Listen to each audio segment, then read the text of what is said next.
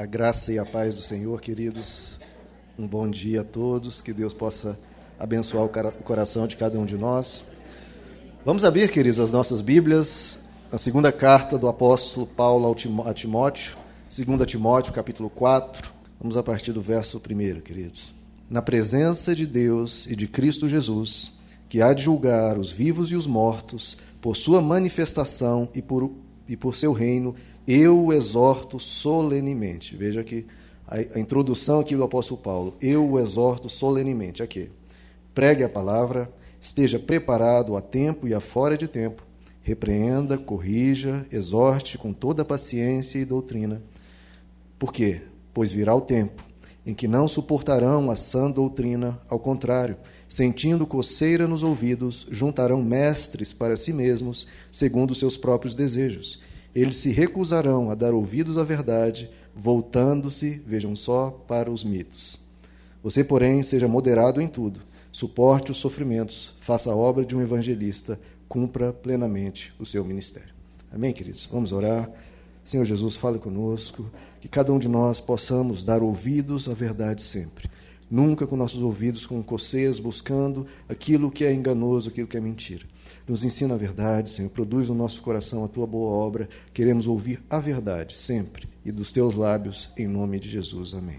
Eles, muitas vezes o que nós vemos na televisão ou nas rádios, que é pregado como se fosse o evangelho do nosso Senhor Jesus Cristo, na verdade, em boa parte, se não a maioria, não o é. Não é. E se nós não soubermos disso, é essa imagem que vai ser colocada para as pessoas. O evangelho de Jesus Cristo é isso. E aí, obviamente, as pessoas, e com toda razão, eu repito, as pessoas com toda razão vão dizer não a isso, porque vem claramente que é um engano, que é uma mentira, que é uma exploração, que é ludibriação, é mito, como diz o apóstolo Paulo, e ninguém vai querer seguir uma mentira, ninguém vai querer ser enrolado por pessoas que mal sabem o que estão dizendo.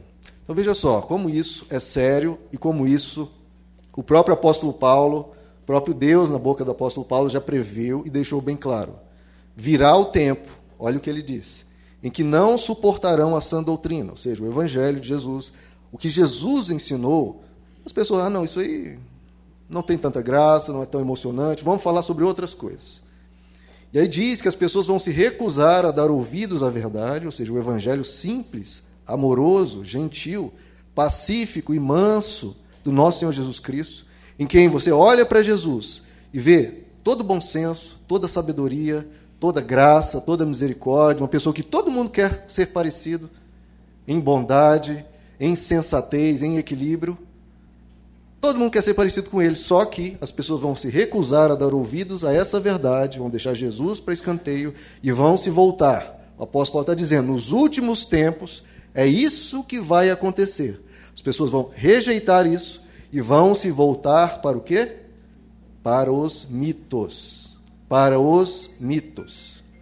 E é isso, infelizmente, o que ocorre e é o que nós vemos na TV, nas rádios. E se nós não denunciamos isso, as pessoas vão dizer: ah, bom, então esse é o Evangelho, esse é a Bíblia, já que ninguém contesta, todo mundo trata isso naturalmente. Não, queridos, não é.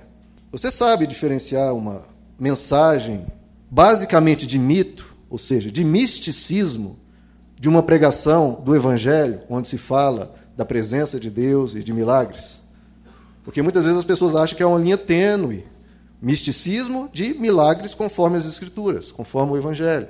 Uma presença de Deus, uma manifestação sobrenatural. Não, não é uma linha tênue, é uma linha, uma separação imensa.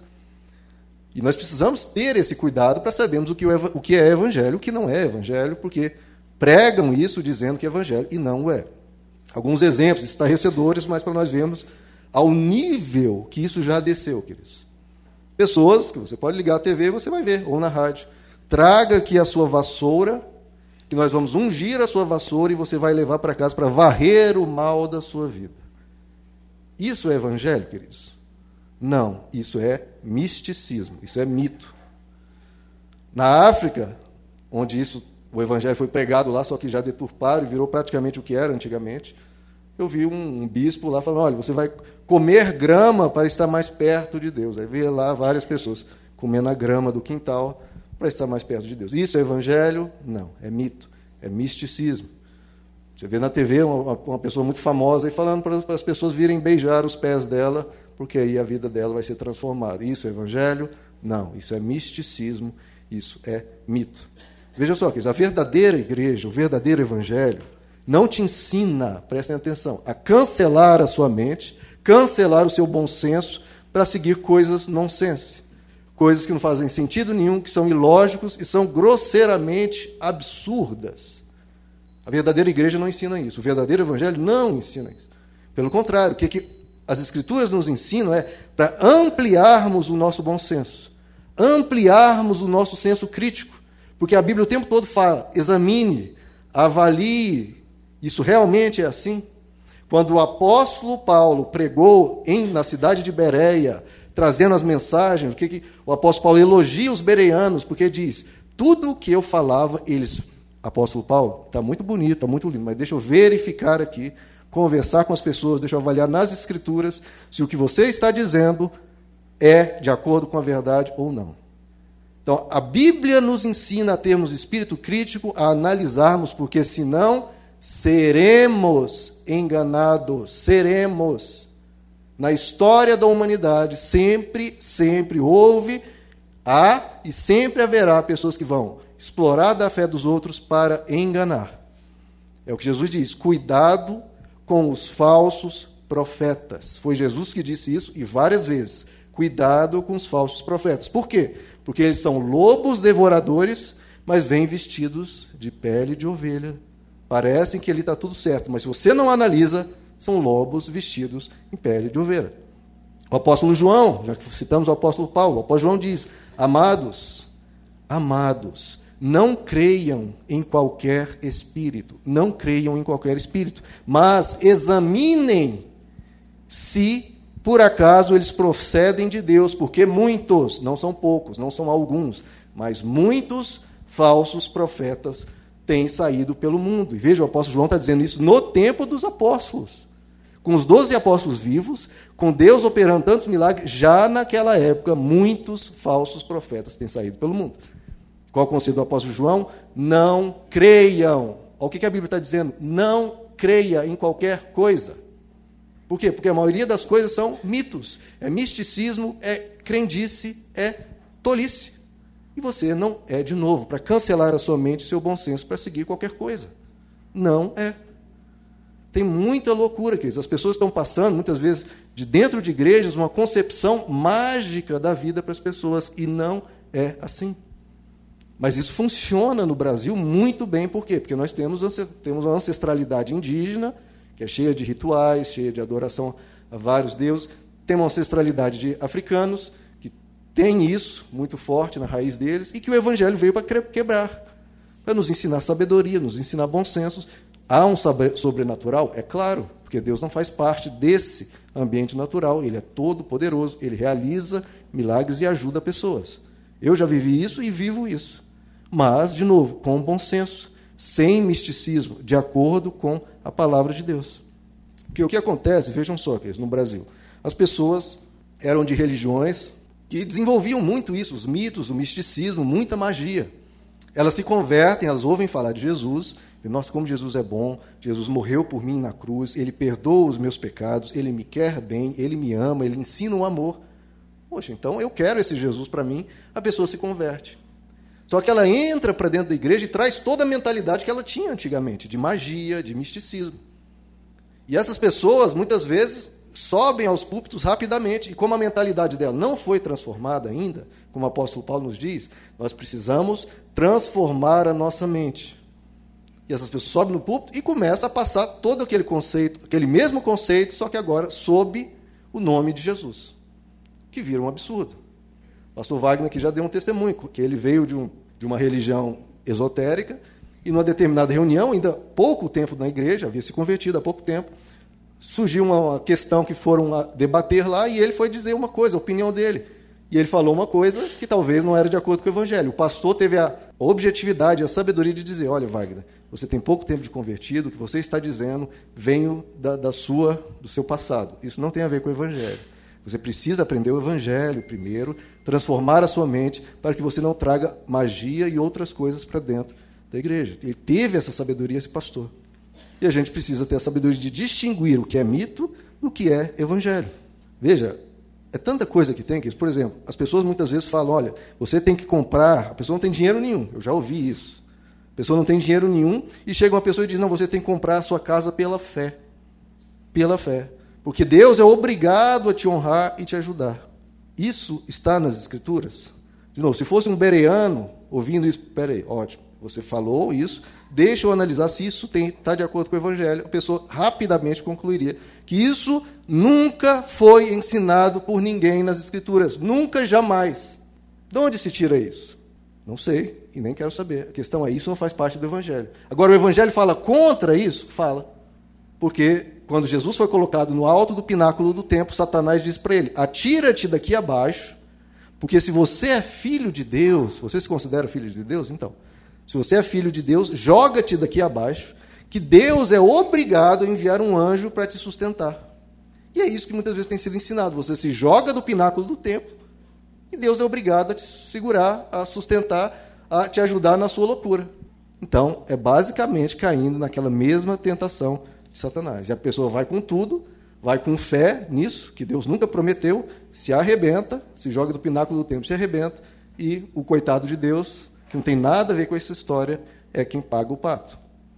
Ah, mas tem um verso que diz: Fazei prova de mim. Sim, mas você não é você que determina nem quando, nem como, nem onde. É Deus que faz.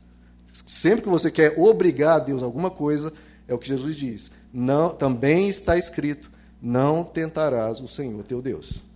E tem se passado dessa concepção às vezes mágica que a questão da profecia, por exemplo, é uma coisa que tem extrapolado no meio evangélico, muitas vezes. E as pessoas têm adotado isso quase como se fosse uma bola de cristal. As pessoas buscam, muitas vezes, profetas, como se estivesse buscando a madame lá que tem uma bola de cristal, como se estivesse buscando um adivinho. E isso é um horror, né, queridos? Isso é um horror.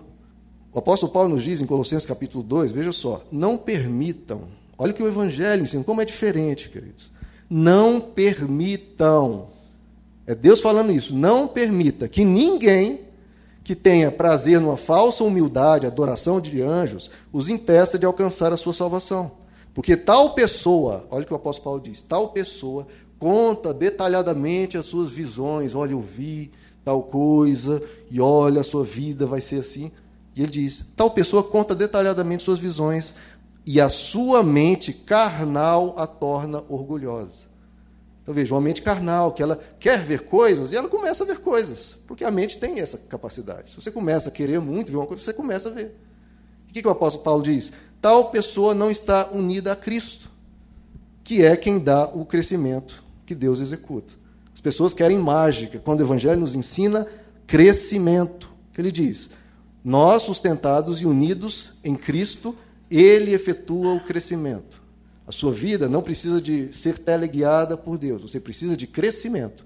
Para a medida que você ganha sabedoria ouvindo o Evangelho, bom senso ouvindo o Evangelho, você mesmo possa tomar decisões sábias. Você mesmo. Se Deus quisesse te teleguiar, ele já teria te criado como um robô sem nenhum livre-arbítrio. Ele não quer te teleguiar. Se Deus precisar falar algo com você, você não precisa ajudar ele, queridos. Deus não precisa de ajuda. Tudo bem? Está claro isso? Ele vai falar com você. Você não precisa ir buscar, ele vai falar com você. Se ele tem algo vai dizer. Se não, você, com a sabedoria, com crescimento, com maturidade, você mesmo, pesando prós e contras, analisa e busca tomar uma decisão. Ah, eu tomei a decisão, errei. Ótimo, ótimo. Aprende-se com a vida. Errou? Aprendeu mais uma lição que você não sabia. Às vezes Deus quer que você erre para que no tropeço você veja, poxa, realmente aquela concepção aquele entendimento que eu tinha, que eu tinha tanta certeza que era assim, não era. Por quê? Na vida eu vi que não era. Na vida eu vi que não era, de forma concreta. Esses dias, olha só o nível que a coisa chegou, né, queridos? Minha avó estava passeando ali, no, dando uma caminhada dela em volta ali do Guará. Chegou uma pessoa para ela e disse: Olha, a senhora, é, a senhora já teve um AVC? Olha como é que chega a abordagem, né? Jesus. Aí minha avó disse: Não, nunca tive. Não, porque Deus está me dizendo que a senhora vai ter então um AVC. Para que, que Deus faria uma coisa dessa, queridos? Para torturar a pessoa? Para colocar medo na pessoa? Você vê tanto que a pessoa não sabia que ela veio perguntando primeiro, né? Você já teve?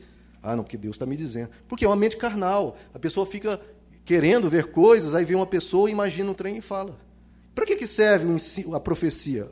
Está bem claro e bem escrito. 1 Coríntios 14 diz: quem profetiza o faz para edificação, encorajamento e consolação. Você dizer para uma pessoa, olha, você vai ter um AVC. Isso edifica a pessoa em alguma coisa? Cresceu em caráter, maturidade, alguma coisa? Não. Encoraja a pessoa alguma coisa? Não. Consola a pessoa, olha, você vai ter um AVC. Fica muito consolado. Queridos, você vê o nível que o negócio desce. Por quê? Porque a pessoa é carnal. Ela tem a pretensão de ser alguma coisa diante de Deus e o faz com esse tipo de coisa. É o que Jesus diz. Cuidado com os falsos profetas.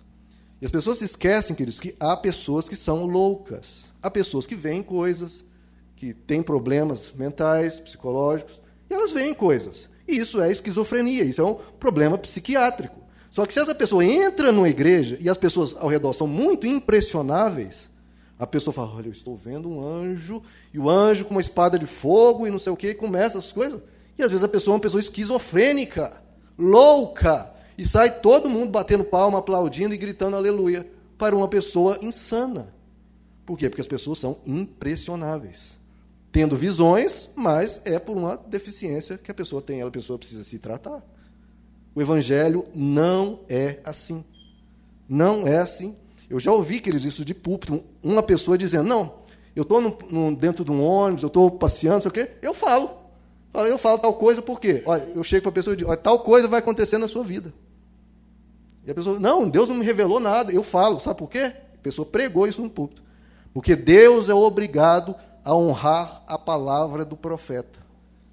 Ele fala e Deus que se vira em realizar aquilo. O nível que as coisas chegaram. E é isso que está escrito no Evangelho? De novo, não. A pessoa está se voltando para os mitos. O que, que o Evangelho diz, então? Fala o oposto. Está escrito, 2 Pedro capítulo 1, diz assim, antes de mais nada, saibam nenhuma profecia da Escritura provém de interpretação pessoal. Pois jamais, nunca, em hipótese nenhuma, profecia teve origem na vontade humana. Nunca. Mas os homens falaram da parte de Deus, impelidos pelo Espírito Santo. Então, se é vontade humana, Deus não tem nada a ver com aquilo. E quem é que paga o pato quando a pessoa fala isso? A pessoa perde a fé, ah, Deus não existe, é tudo mentira, o evangelho é mentira. Mas isso tem a ver com o evangelho? É claro que não, o evangelho denuncia isso e fala contra isso. Aí as pessoas pensam, mas, mas espera aí, mas deu certo. Eu, um certo dia a pessoa falou e deu certo. Ótimo. Então vamos ver o que a Bíblia nos diz. Abre aí comigo, queridos. Deuteronômio capítulo 13. Deuteronômio capítulo 13. Essas coisas que só estão tendo fluência por aí, porque as pessoas não conhecem as Escrituras. Porque, como eu já falei, se a pessoa dissesse, olha, não, isso aqui é da religião X, da religião Y, Aí você tem até um certo respeito, porque é a concepção da pessoa, é a ideia dela, ela imaginou aquilo. Agora a pessoa atribui isso a Jesus? Não, aí não, aí você está enganando as pessoas no nome de uma pessoa, de Jesus, que não tem nada a ver com isso. Deuteronômio 13 nos orienta, veja só, a partir do verso 1. Se aparecer aqui entre vocês um profeta, ou alguém lhe faz, que faz predições por meio de sonhos, e lhes anunciar um sinal miraculoso ou um prodígio. Agora, olha o detalhe no verso 2 e se o sinal, o prodígio que ele falou acontecer, então veja, o cara realmente a coisa aconteceu do jeito que ele disse. Só que olha, olha a continuação. E ele disser: Vamos seguir outros deuses, vamos seguir outras doutrinas, outros ensinos que vocês não conhecem, vamos adorá-los. Não deem ouvidos à palavra daquele profeta ou sonhador. Ele pode ter feito a profecia, o milagre mais maravilhoso. Se ele ensina outro conteúdo, ensina uma mentira, não siga. O Senhor, o seu Deus, veja só, está pondo vocês à prova para ver se o amam de todo o coração e de toda a alma. Sigam somente o Senhor, o seu Deus, e temam a Ele somente, cumpram os seus mandamentos e obedeçam-lhe, sirvam-no e apeguem-se a Ele.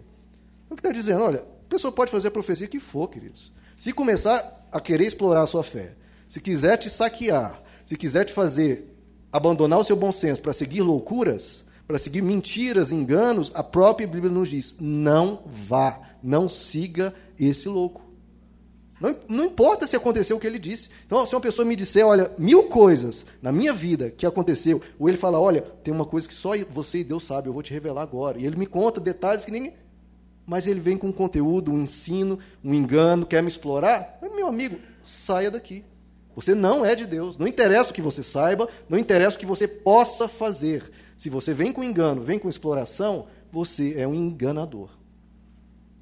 A Bíblia nos ensina a avaliar.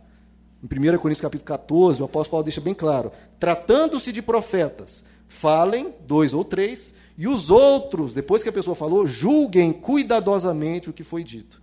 Essa palavra julguem ali, do grego, quer dizer distinguam o certo do errado. Discernam, questionem, duvidem do que ele disse. Hesitem, analisem, verifiquem, examinem.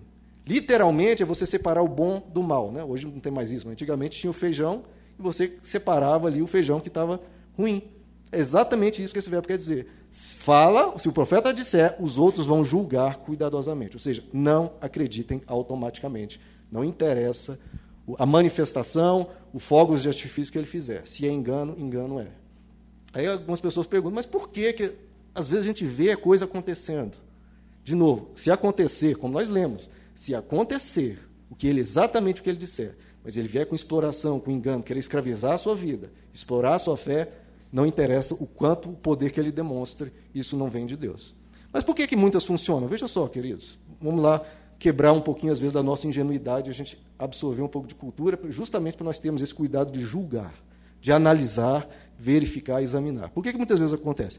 Primeiro, porque vou dar vários exemplos para a gente ampliar o nosso bom senso, ampliar nosso senso crítico, que o Evangelho nos ensina. Há, primeiro, as profecias do óbvio. Vê a pessoa, muita gente, vê, por exemplo, um casal brigando demais, brigando, brigando, brigando. Eu quero falar, olha, estou vendo uma tragédia na sua vida. Profecias do óbvio.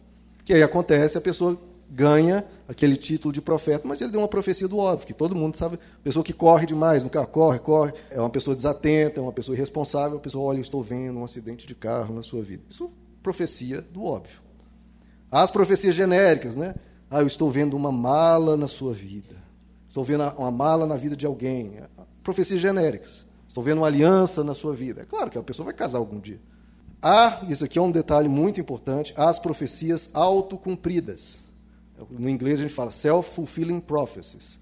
As profecias autocumpridas. Porque a pessoa diz, olha, eu estou vendo, Deus está me dizendo que o seu negócio vai dar super certo. Olha, o seu negócio vai ter uma prosperidade enorme. A pessoa recebe aquela palavra como sendo de Deus, fala, meu Deus, Deus me falou que meu negócio vai dar muito certo. Então, quer saber, a partir de agora, eu vou abrir sábado, eu vou acordar cedo, eu vou investir, eu vou pegar um dinheiro emprestado, vou investir tudo. Porque a pessoa está realizando aquilo que foi dito que ia acontecer. Então, a pessoa está cumprindo não tem uma operação de Deus. A pessoa está executando aquilo. As profecias auto-cumpridas. A pessoa se mata para realizar aquilo. E aí a coisa tende a acontecer. Há as profecias que são meros chutes. Né? A pessoa diz, olha, tal coisa vai acontecer na sua vida. Se falha, geralmente não aparece. Agora, se acontece, aquilo é divulgado aos quatro cantos. Né? Aquela pessoa fica ultra famosa. Por exemplo, ninguém ouviu falar, mas diante de um, de um ginásio ali, Nilson Nelson, cheíssimo, entupido num congresso, um determinado profeta lá disse que o, o líder daquela igreja, que era deputado federal, disse: olha, em 2014 o senhor vai ser eleito presidente do Brasil. Quem está dizendo aqui é Deus. Foi eleito presidente do Brasil em 2014? Não. Você sabe disso? Não. Agora, se tivesse acontecido, você saberia. O que falha não é divulgado. Agora, o que acontece, aí é para os quatro. Então, vai custar o que para ele lançar aquela palavra? Nada. Ele não perde credibilidade nenhuma. Pelo contrário, ele tem a chance de dar certo, e aí, meu amigo, aí acabou. Já pensou? Estaria feito com o presidente do país nas mãos dele. Existem as profecias que são baseadas em probabilidade, ou seja, numa reunião com mil pessoas, você promete: olha, estou vendo aqui que tal coisa vai acontecer na vida das pessoas. Dentro de mil pessoas, 1% acaba acontecendo, em 10. Quem é que vai dar testemunho na frente? Esses 10. Os outros 990 não vão falar nada porque não vão ter oportunidade. Então são profecias probabilisticamente à prova de falha. Probabilisticamente à prova de falha. Porque num conjunto, num, num universo enorme de pessoas, aquela coisa acaba acontecendo. É isso que acontece. Agora, vejam Deuteronômio capítulo 18, queridos. Mais um conselho aqui das Escrituras para avaliarmos essas questões. De novo, eu falo isso aqui, queridos, porque nós precisamos fazer a diferença. O que é evangelho e o que é mito. Porque se colocarmos tudo no mesmo cesto, pessoas chutam o evangelho fora porque acham que essas maluquices são evangelho e não são. Deuteronômio 18, vamos ler aqui um trecho grande, mas muito esclarecedor. Vamos a partir do verso 10. Olha só. De novo, olha a mesma frase. Não permitam. Não, Deuteronômio 18, verso 10. Não permitam que se ache entre ninguém, entre vocês, que queime em sacrifício o seu filho ou a sua filha, que pratique adivinhação, que esses profetas agora viram praticamente adivinhos, só bota o nome profeta, que fica bonito, né? Ou se dedique à magia, ou faça presságios, ou pratique feitiçaria. Por que Deus está dando essa ordem? Porque isso aqui é uma semente enorme de engano e de mentira. Ou faça encantamentos, que seja médium, consulte os espíritos ou consulte os mortos. O Senhor tem repugnância por quem pratica essas coisas, porque, de novo, isso engana demais as pessoas. É por causa dessas abominações que o Senhor, seu Deus, vai expulsar essas nações da presença de vocês. Permaneçam inculpáveis perante o Senhor, seu Deus. As nações que vocês vão expulsar dão ouvidos aos que praticam magia e adivinhação. Hoje, infelizmente, muitos cristãos também. Mas a vocês, o Senhor, seu Deus, não permitiu tais práticas. O Senhor, o seu Deus, levantará. Agora, olha só: se não é essas práticas, se não é da feitiçaria, da adivinhação, de consulta aos espíritos, que a gente adquire sabedoria e conhecimento, qual que é a alternativa? Deus vai dizer: Eu vou, olha só, levantar no meio dos seus próprios irmãos um profeta, um só, como eu, ouçam-no. Pois foi isso que pediram ao Senhor, o seu Deus, em Horebe, no dia em que se reuniram, quando disseram: Não queremos ouvir a voz do Senhor, nosso Deus, sem ver o seu grande, nem ver o seu grande fogo, senão morreremos. O Senhor me disse: Eles têm razão. Levantarei no meio dos seus irmãos um só profeta, como você, Moisés. Porei minhas palavras na sua boca, e ele lhes dirá tudo o que lhe ordenar. Se alguém não ouvir as minhas palavras, que o profeta falará em meu nome, eu mesmo lhe pedirei contas. De quem que Deus está falando aqui? Veja só, queridos. Contextualizando aqui, que talvez vocês não recordem dessa história do Deuteronômio 18. Deus apareceu a Moisés no monte, no monte Horebe aqui, Monte Sião, e fala: Moisés, você e a população de Israel se preparem, porque eu, Deus, vou falar face a face com vocês, a minha boca falando a vocês. E a manifestação de Deus foi tão poderosa no Monte Sião que o monte tremia, o monte fumegava, era um barulho enorme.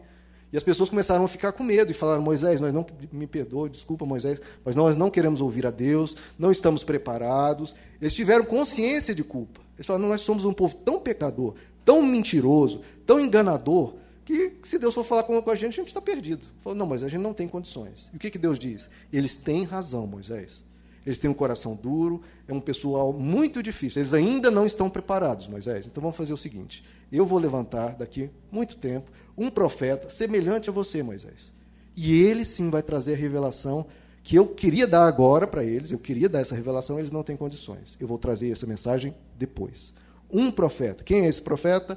Nos foi revelado no Evangelho de Mateus, no Evangelho de Marcos, no Evangelho de Lucas no Evangelho de João. Está ali a sabedoria que você precisa para a sua vida. Todos os ensinos de Jesus, essa revelação que Deus queria dar, as pessoas não tinham condições, esperou-se 1.500 anos, agora o mundo talvez tenha um pouco mais de condições de receber o ensino de Jesus Cristo. Então, não é profeta. O que Deus está dizendo? Não é profeta, não é adivinho, não é quem consulta espíritos, não é quem consulta mortos. Daí você vai tirar muito engano.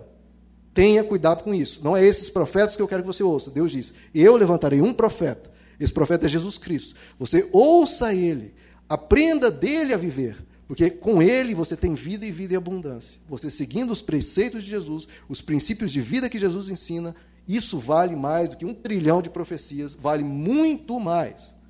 Muito mais. Então isso é muito sério, e Deus vai continuar aqui. Veja só, no verso 20. Mas o profeta que ousar falar em meu nome. Olha como Deus levava isso a sério. O profeta que ousar falar em meu nome alguma coisa que eu não lhe ordenei, lembra a pessoa que pregou? Eu falo e Deus tem que, tem que honrar a minha palavra, Deus tem que fazer. Olha o que, que a Bíblia nos diz. Quem ousar falar em meu nome alguma coisa que eu não lhe ordenei, o que falar em nome de outros deuses, terá que ser morto. Mas talvez vocês perguntem a si mesmos: como saberemos se uma mensagem não vem do Senhor? Bom, se o que o profeta proclamar em nome do Senhor não acontecer nem se cumprir, essa mensagem não vem do Senhor. Aquele profeta falou com quê? Com presunção, com soberba, com arrogância, achando que Deus tem que honrar a palavra dele. Então veja que isso, como a Bíblia, o Evangelho tem todo o bom senso, tem toda a sabedoria. Nós temos que ouvir é Jesus. Aprendendo de Jesus, você vai ter uma vida abundante. Uma outra supervalorização, às vezes exacerbada, em relação a milagres. Né? Na TV mostra aí cura, milagre. Mas o que Jesus nos ensina? Porque as pessoas tratam assim, bom, se essa pessoa curou, então deve ser uma pessoa de Deus. Né? De novo, Jesus nos ensina, quando ele diz, cuidado com os falsos profetas, o que, que ele diz? Muitos me dirão naquele último dia, ó oh, Senhor Jesus, nós profetizamos em teu nome, nós expulsamos demônios, nós realizamos muitos milagres. Veja que a pessoa não está dizendo, olha, eu tentei realizar. Não, nós realizamos muitos milagres no teu nome. O que, que Jesus vai dizer para esses, queridos? Para esses, às vezes a gente olha, nossa, ele profetizou, aconteceu, o milagre aconteceu, ele expulsou um demônio. O que, que Jesus diz? Que nos últimos dias, Jesus diz: Eu, Jesus Cristo, lhes direi claramente: Eu nunca os conheci. Afastem-se de mim, vocês que praticam a iniquidade, vocês que maltratam pessoas, vocês que exploram, vocês que são maus, afastem-se de mim. Não interessa o milagre que você tenha feito. O que de Deus se importa é com verdade, com palavras que curam, palavras que saram, pessoas, palavras que abençoem pessoas, e não que estejam explorando pessoas. Aí vem de novo. Por que, que às vezes funciona? Por que, que às vezes a gente vê na TV funciona? funcionando? Bom, muitas vezes a gente sabe que, de novo, senso crítico. Examine, analise. Por quê? Porque há falsos profetas. Cuidado, Jesus disse. E eles vêm em pele de ovelhas, mas são lobos devoradores por dentro. Porque às vezes que a gente vê que funciona? Bom, muitas vezes é armação mesmo, né? Armação grosseira, atores contratados. Outras vezes funciona pelo efeito placebo. Isso já é comprovado na medicina. Se você dá um, uma pílula de farinha para a pessoa e diz, olha, isso aqui é uma cura, você vai ser curado do câncer. E se você toma aquela pílula, muitos são curados com aquilo. Então, hoje, os testes médicos para ver a, a eficiência de uma vacina ou de um remédio sempre é feito com um controle placebo, que é chamado. Divide-se as pessoas em grupos, um grupo recebe o placebo, mesma cor, mesmo tamanho, só que com farinha dentro, e o outro recebe a medicação. E se compara. Se realmente o placebo sempre melhora, tem uma melhoria uma certa porcentagem. E a outra vacina, se melhorar o mesmo tanto, é só efeito placebo. Se melhorar mais, aí você vê. Então, esse remédio tem alguma função, alguma funcionalidade. Muitas vezes é por hipnose, as pessoas estão lá sendo hipnotizadas e ela diz, ah, não estou sentindo mais a dor, mas ela foi hipnotizada, queridos. Isso já foi dito por secretárias de alguns líderes, dizendo que eles fazem curso de hipnose para hipnotizar a pessoa ali na hora e conseguir fazer isso. As coisas que são por sugestão, indução, que você sugestiona tanto a pessoa, é uma espécie de hipnose, mas mais leve. Você sugestiona tanto a pessoa que ela para um pouco de sentir aquela dor, ah, eu acho que eu fui curado. Mas é por sugestionamento, por indução. Há os casos de obras malignas.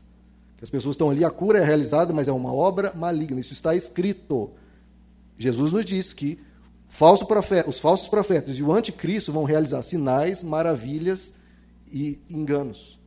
Eles vão curar. Então não pense que toda realização sobrenatural é uma realização de Deus, porque há realizações da obra das trevas. Então não se engane. E há também as realizações que são da parte de Deus. Que Deus vê a pessoa ali, coitada, tão miserável, em tão sofrimento, que tem um malandro ali, mas Deus está vendo o coitado que está sofrendo. Às vezes Deus passa por cima do malandro para curar aquele que está clamando o nome dele por misericórdia. Deus passa por cima do malandro para atender o coitado daquela pessoa. Existe um filme, não sei se vocês já assistiram, já é um, um filme um pouco mais antigo, chama Fé Demais Não Cheira, não cheira Bem. Fé Demais Não Cheira Bem. Título aí é engraçado. Que é do Steve Martin, né, aquele, se não me engano, aquele Corra que a polícia não vem aí. Né? Steve Martin era um, um desses pilantras, ele via, vinha, vinha, ia vindo de cidade em cidade, amava um circo, fazia aquela campanha, aquelas propagandas para as pessoas virem, que iam receber a mensagem, iam ser curadas, iam ser abençoadas, etc. E o que, que acontecia? Ele tinha as pessoas ali que ficavam ao redor da multidão ouvindo. Ouvindo que as pessoas estão dizendo, ah, eu estou com um problema aqui, o meu marido está me traindo, não sei o quê. Aí aquela pessoa ia com a escuta e falava, olha, pastor, aquela pessoa na, na cadeira 13 da fila 10 está dizendo que o marido está traindo. Com a escuta com o pastor, isso no meio do culto. E aí o pastor está falando, Deus está me revelando que a pessoa na cadeira 13, na fileira 10, está com um problema familiar muito grave e tal. E tudo isso pessoa ia descobrindo porque tinha pessoas infiltradas no meio da multidão ouvindo as conversas. Então a gente tem que parar de ser ingênuo, tem que ser esperto. E foi isso, ia de cidade em cidade, saqueando a cidade, pegando dinheiro à torta e à direita. E nessa cidade que ele parou, a cidade estava numa seca, numa miséria enorme. Tinha quase três anos que não chovia. A cidade era baseada na agricultura. Muita fome, muita dificuldade. Com essa fome aqui, aí que eu vou, vou ganhar dinheiro mesmo, porque as pessoas estão desesperadas. E eles aproveitam do desespero para usar desse desespero, que as pessoas querem se agarrar a alguma coisa, aí que eu vou ganhar dinheiro mesmo. E nessa cidade, ele sempre passava um tempo curto, né?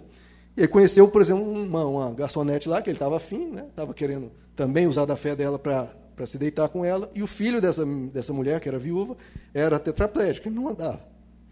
Aí, queridos, num dos últimos cultos, que ele, aí tinha os atores, né? O pessoal da, da coisa dele, que estava lá na cadeira de rodas. Aí, agora, em nome de Jesus, levanta. Aí o ator lá levantou, aí que aquele glória a Deus, aquela coisa. Aí esse menino, nascido tetra, paraplégico, ele foi com fé, ele se levantou e começou a andar. E aquele cara assim, assustado, peraí, o que, que, que é isso? O que, que é isso? Era tudo armação. E esse menino, eu vi ele paraplégico, ele começou a andar e pular e correr. E ele ficou tão assustado, tão assustado. Ele, Meu Deus, será que Deus existe mesmo? E se Deus existir, o que, que eu estou fazendo? O que, que eu estou fazendo? blasfemando do nome dele, enganando as pessoas no nome dele. E aí ele junta as coisas dele, junta o pessoal, vamos embora, vamos embora, vamos sair da cidade. Ele, e ele tinha prometido que ia chover, tudo, né? já deu tempo. Vamos sair daqui antes que as pessoas nos persigam. Pegou o carro dele e foi indo. E a, o pessoal teve tanta fé que quando esse homem estava indo embora, as nuvens negras gigantescas vindo sobre a cidade. Três anos sem chuva. E ele, Deus estava honrando a palavra daquele profeta, não estava honrando a fé e a miséria das pessoas que estavam clamando e confiando em Deus. Então veio um paraplégico, veio uma cura, veio uma, chuva lá. Por quê? Porque Deus se compadeceu. Às vezes passa por cima do malandro para ajudar os coitados que às vezes estão sendo enganados. Tito capítulo 1, queridos. Então vamos deixar um pouco dessa malandragem, vamos falar aqui qual que é a mensagem então que o evangelho quer que a gente pregue. Tito capítulo 1. Então, queridos, tem, a gente tem deixado claro nessa igreja que a gente não tem parte alguma com isso. Nem nós, nem o evangelho, nem Jesus Cristo, nem os apóstolos. Pelo contrário, eles pregam contra isso. E o Evangelho nos ensina a sermos sábios para não cairmos nesse tipo de engano. Por que, que as pessoas caem nesses enganos? Porque não conhecem o Evangelho. Tito capítulo 1, verso 9. O que, que o apóstolo Paulo está dizendo ao seu discípulo Tito? Né? Apegue-se firmemente à mensagem fiel, à mensagem de Jesus man, da maneira como foi ensinada. Não começa a inventar maluquice, não. É da maneira que lhe foi ensinada. Para que seja capaz de encorajar outros pela sã doutrina, veja que é uma doutrina sã, sensata, e de refutar os que se opõem a ela. Pois há, veja, desde a época dos apóstolos, olha como isso é triste. Há muitos insubordinados que não passam de faladores e enganadores, especialmente os do grupo da circuncisão é necessário que estes sejam silenciados, pois, olha, é ou não é igual hoje? Estão arruinando famílias inteiras, ensinando coisas que não devem e tudo pelo quê? Por ganância. Isso acontece ou não acontece, queridos? E olha que o Evangelho denuncia isso. E no verso 14, e não deem atenção a lendas judaicas e nem a mandamentos de homens, que rejeitam a verdade. Então, não dê atenção. Então, qual que é o critério? Se a pessoa está trazendo uma mensagem, de, isso está de acordo com o Evangelho de Jesus? Jesus pregou isso, Jesus ensinava isso, os apóstolos ensinavam isso. Você vai ver que quase nada do que falam por aí, muitas vezes, não tem nada a ver com Jesus. Querido. Não vê uma pregação do Novo Testamento que seja sequer parecido com o que às vezes você vê por aí. Então, não vale para você conferir, confira com a mensagem de Jesus, porque lembra que Deus disse este é o profeta que vocês devem ouvir, Jesus Cristo.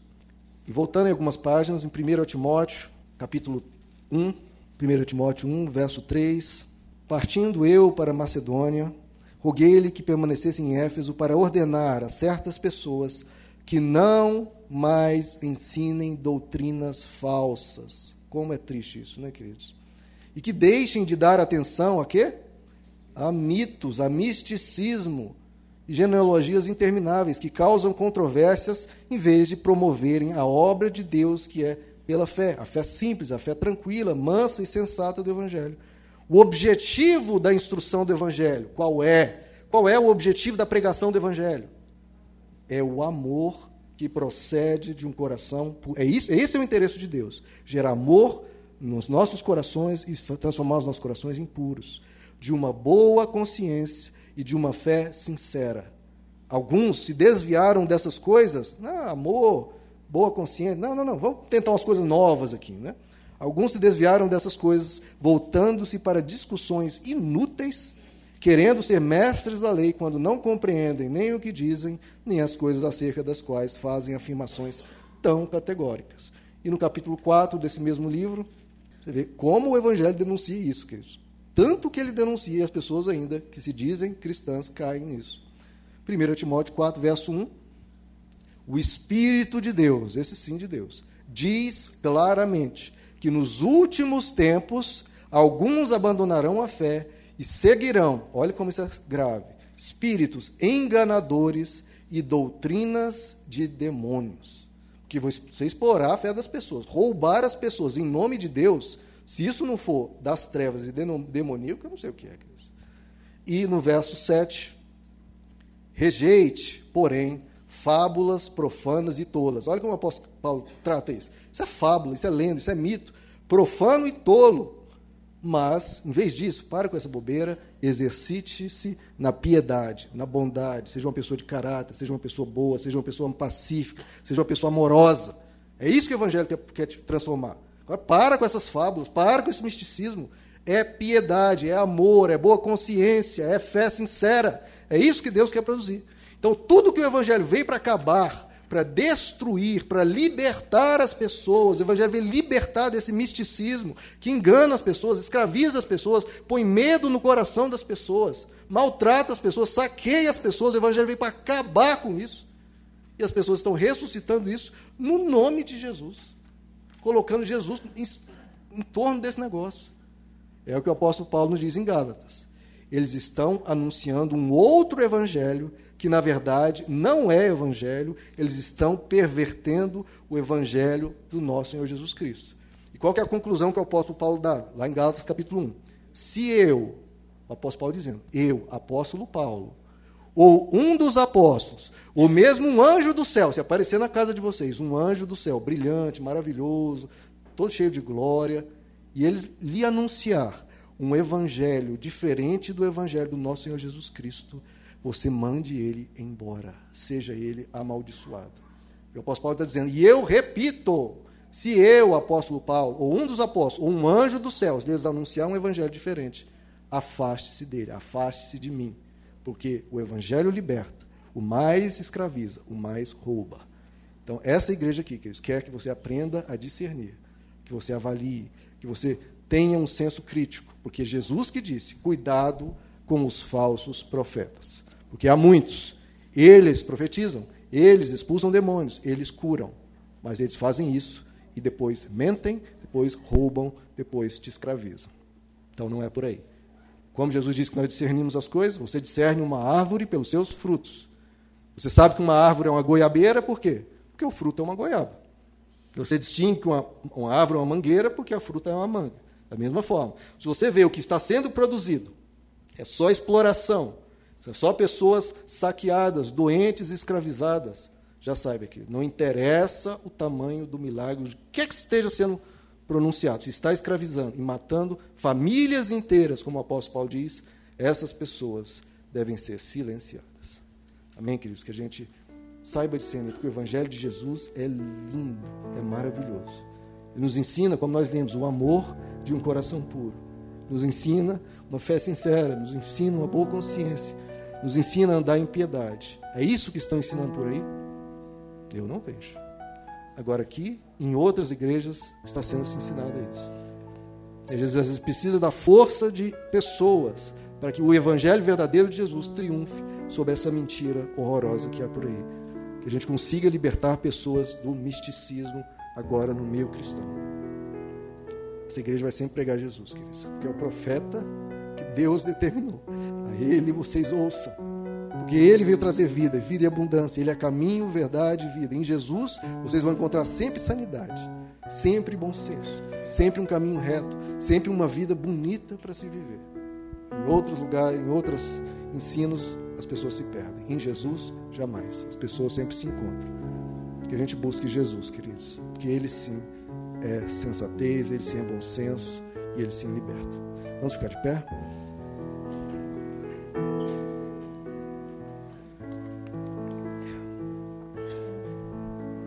Vamos orar, querido Senhor Jesus.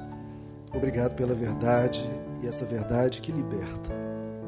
Nos ajuda a nós, a familiares nossos, amigos nossos, a não serem enganados jamais. Pelo contrário, que cada um deles possam andar retamente na terra e nós também. Guarda o nosso coração para ser um coração puro. Abençoa que a gente aprenda o Evangelho, aprenda a verdade. Que o Senhor possa sempre nos guardar do engano. Que o Senhor possa nos abençoar a viver a espiritualidade. O que é sobrenatural, viver contigo, Deus. Sabendo que o Senhor existe, que o Senhor se manifesta, que o Senhor é real, mas sempre se manifestando de uma maneira tão linda, tão bela, sem cobrar de nós loucuras ou coisas ilógicas. O Senhor nunca fez isso. O Senhor, na pessoa de Jesus, sempre ensinava as pessoas sabedoria, ensinava coisas belas e bonitas, que qualquer um, ao ouvir, se maravilha. Então, abençoa a gente de se apegar ao que é verdadeiro, a rejeitar o que é falso e jamais confundir o Senhor com o que às vezes dizem no teu nome. Que o Senhor nos abençoe a viver espiritualidade de uma maneira sadia, Senhor tendo a tua presença, buscando a tua face, orando, vivendo a espiritualidade, mas de maneira sadia. Realiza sempre milagres aqui no nosso meio, realiza coisas tremendas e grandiosas, mas sem nunca nos deixar nos perverter da mensagem verdadeira. Que a gente siga o Senhor sempre, em mansidão, em pureza, que a gente se encontre contigo todos os dias, que o nosso coração se dobre à manifestação da tua presença, uma, uma manifestação bonita, uma manifestação sadia, uma manifestação que cura.